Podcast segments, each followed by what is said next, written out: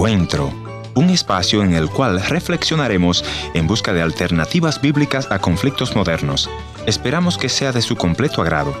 Y ya con ustedes, su anfitrión, el pastor y consejero familiar, Ernesto Pinto. Cuando leemos la escritura sagrada vemos que Cristo nos hablaba con ejemplos sencillos el labrador salió al campo, la semilla, el terreno, en fin, cosas que nosotros podíamos entender. Y una de ellas cuando habla de la economía del hogar, habla de un hombre que plantó su casa o que construyó su casa sobre la arena y otro que la construyó sobre la roca. Vino la tormenta y a los dos afectó esa tempestad. Sin embargo, el que había construido sobre la roca permaneció. En esta parábola Cristo nos insta a construir nuestro futuro, nuestra casa, nuestra familia sobre la roca y nosotros sabemos que la roca es el fundamento, la palabra de Dios y por supuesto Cristo Jesús. Construir una casa no solo significará crear los hijos, sino también prepararnos económicamente, especialmente cuando vienen estas crisis, las cuales Cristo llama tormentas. Muchos en esta época que hemos tenido esta pausa global no supieron cómo manejarse porque no tenían ni un centavo ahorrado. Es muy importante que la construcción de tu casa, de tu familia, de tu futuro, pienses en el ahorro.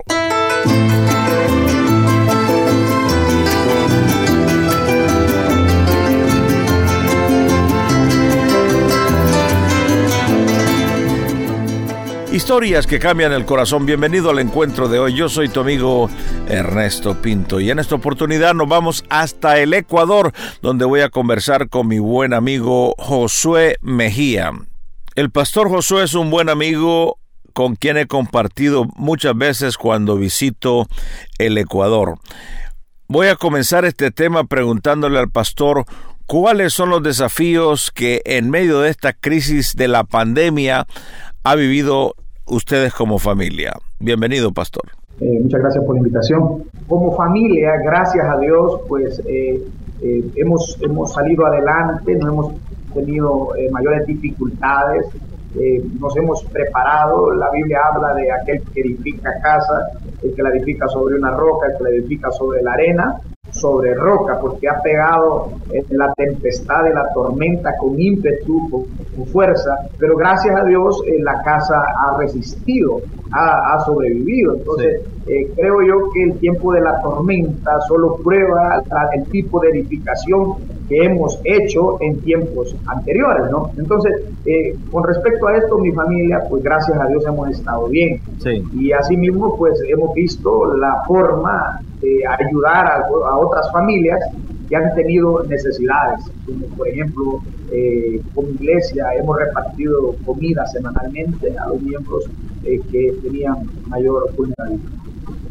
en estos eh, tiempos de cuarentena, uno de los principios que hemos estado revisando y enseñando es justamente prepararnos para el tiempo de la crisis. Eh, tener por lo menos ahí un, ahorro, crear esa, esa, esa actitud de ahorrar para cuando vengan los tiempos difíciles. Así mismo, así mismo. Creo, creo yo que eh, el sistema, el sistema de este siglo, pues nos nos enseñó, nos enseñó a, depender tal vez de una tarjeta de crédito, a, hacer muchas cosas que tal vez estaban fuera de orden, pero gracias a Dios creo yo que esta pandemia nos ha vuelto a nuestra realidad. El, mundo, el mundo, la iglesia, eh, cada individuo no, no puede ser igual, no podemos tener la misma mentalidad que teníamos antes, no, no podemos tener, incluso lo voy a decir, los mismos gastos que teníamos antes. Tenemos que eh, reinventarnos, tenemos que reestructurarnos tanto como iglesia, tanto como individuos, como familia. Es un tiempo donde hemos aprendido mucho, creo yo.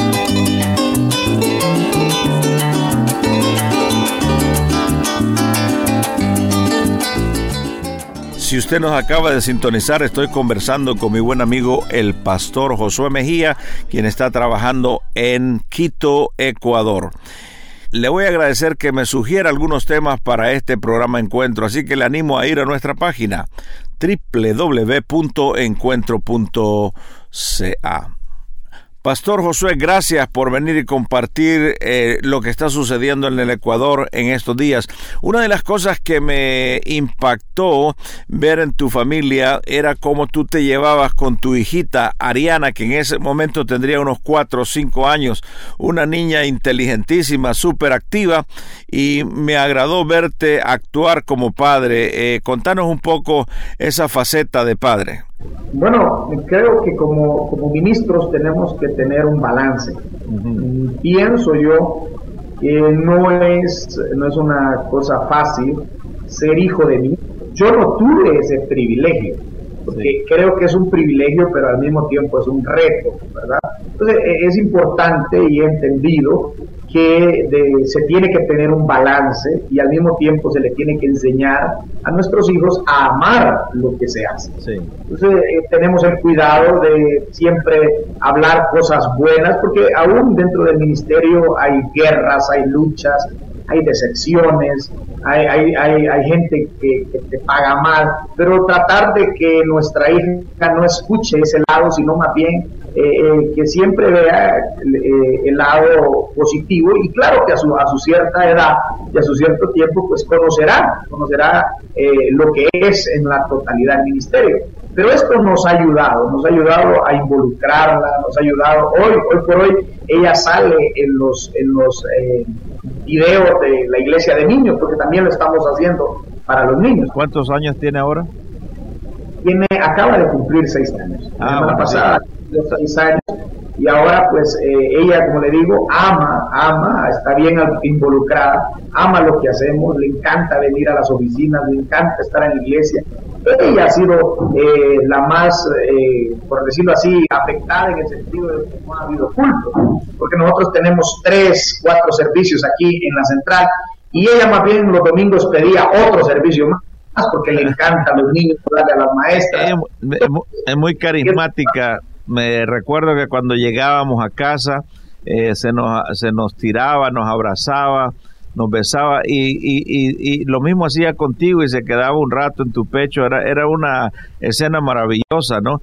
¿Cuál sería tu mensaje para aquellos eh, padres nuevos que nos están escuchando que tú les dirías? ¿Cuál sería la manera de atender particularmente a las niñas? Bueno, primero que nada acordémonos que la fuente de todo es Dios. Eh, él es la fuente del amor y nosotros no podemos dar lo que no tenemos. Si nosotros podemos, si nosotros podemos ir a esa fuente, nosotros podemos ir a descargarnos en Jesús, en los brazos de Jesús, y nosotros podemos eh, pues tener un balance y no ir a descargarnos en nuestros hijos o en nuestras, eh, ¿cómo se llama?, nuestra pareja. Entonces, una, desde ahí partamos, partamos desde el hecho de tener esa fuente inagotable, esa fuente donde a diario, donde siempre tenemos que estar conectados con el Señor, número uno. Y número dos, pues tratar siempre de, mm, tener ese tiempo, tener ese tiempo de de estar con nuestros hijos. Al momento de que yo veo a mi hija, yo no quiero saber lo, mal que se portó, no quiero saber si quebró algo, y no importa en ese momento, ya llegará el momento de corregirla, pero en ese momento lo que quiero es estar con ella. Sí. Eh, y número tres, eh, pues yo creo que eh, la diligencia es muy importante. Tenemos a nuestro acceso un mundo de información como lo que es el Internet y no, no, no se nace eh, aprendiendo, aprendido o no, no, no se nace siendo padre. Creo que se va aprendiendo a ser padre. Y, y, hoy tenemos a nuestro alcance libros, documentales, documentos que nos pueden ayudar y, eso me ha ayudado mucho. Entonces, eh, es, es, un conjunto de cosas que tenemos que tomarlos en cuenta para poder eh, mantener saludable una familia. El regalo de mi hija. Apenas tenía tres años, dulce e inocente mi pequeña hija. Entre muñecas, tijeras, pegamento y papeles, tirada en el suelo, con mucho trabajo e ingenio estaba tratando de envolver una pequeña caja. Ese día había sido uno de los peores para mí. En la oficina habían rechazado uno de mis proyectos. Recuerdo que entré a la casa, tiré la llave de mi auto en la mesita de centro de la sala, cuando vi aquella escena que ante los ojos de un pintor era digna de ser inmortalizada en un lienzo. Pero no para aquel irreflexivo padre, que solo vio el derroche que su pequeña hija estaba haciendo al desperdiciar un fino rollo de papel de regalos color dorado. Sin pensarlo y enfurecido, agarré a mi hija por los hombros y como si ella entendiera, le gritaba, ¿no te das cuenta que estoy sin trabajo, que el dinero no cae del cielo? ¿No puedes pensar que no hay dinero para desperdiciar? Entre lágrimas y sollozos la pequeña abandonó su empresa y corrió a los brazos de su mamá. La mañana siguiente, con una sonrisa de oreja a oreja, y mientras aún yo seguía metido en la cama, mi inocente niña llegó y me trajo aquel regalo. Todavía recuerdo la dulzura de sus palabras. Papito, aquí está tu regalo. Adormitado y sorprendido ante aquel hermoso gesto, tomé en mis manos aquella cajita mal arreglada. Me siento avergonzado por haberte gritado ayer, hija.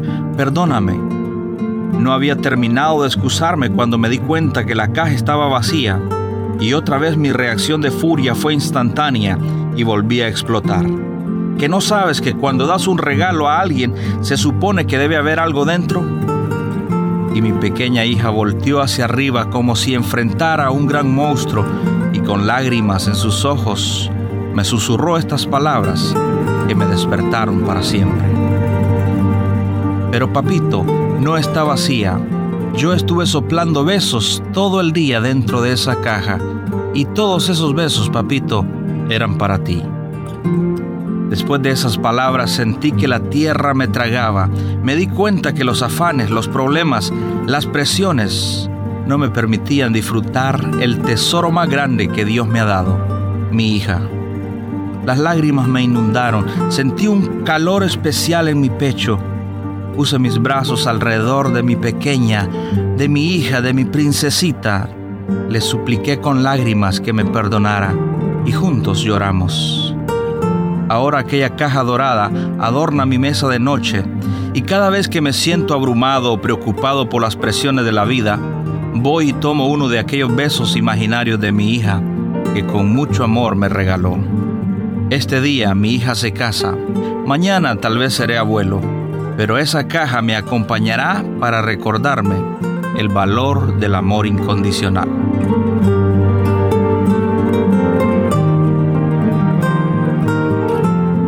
Creo que este es un buen día para ir y abrazar a nuestros hijos y decirle, te amo, me siento orgulloso de ti.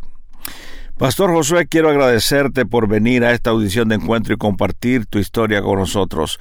Un abrazo a tu hija y gracias otra vez por hacer tiempo y compartir tu vida. Muchas gracias a, usted, Pastor Ernesto Pintos, y pues aquí estoy para servirles. Recordemos siempre de que eh, si Dios está con nosotros, pues ¿quién contra nosotros? Él, él suplirá, Él hará, Él nos levantará, Él pues hará lo que se tenga que hacer para mantener a flote su iglesia, sus hijos, y acordémonos de que Él, aunque nosotros seamos infieles, Él siempre permanece siendo fiel. Amén. Que Dios lo bendiga. Ha sido un gusto. Magnífico y poderoso es nuestro Dios, su belleza es incomparable. Magnífico. Gracias por haber estado en la sintonía de este tu programa Encuentro. Y te voy a agradecer que me visites en el www.encuentro.ca o también puedes dejarme una nota de voz en el WhatsApp 1-204-202-1525 1-204-202-1525 una nota de voz o tal vez una nota escrita. La otra opción es info arroba encuentro Gracias por sintonizarnos a través de esta radioemisora. Yo soy tu amigo Ernesto Pinto y al despedirme quiero recordarte que Dios te ama y yo también.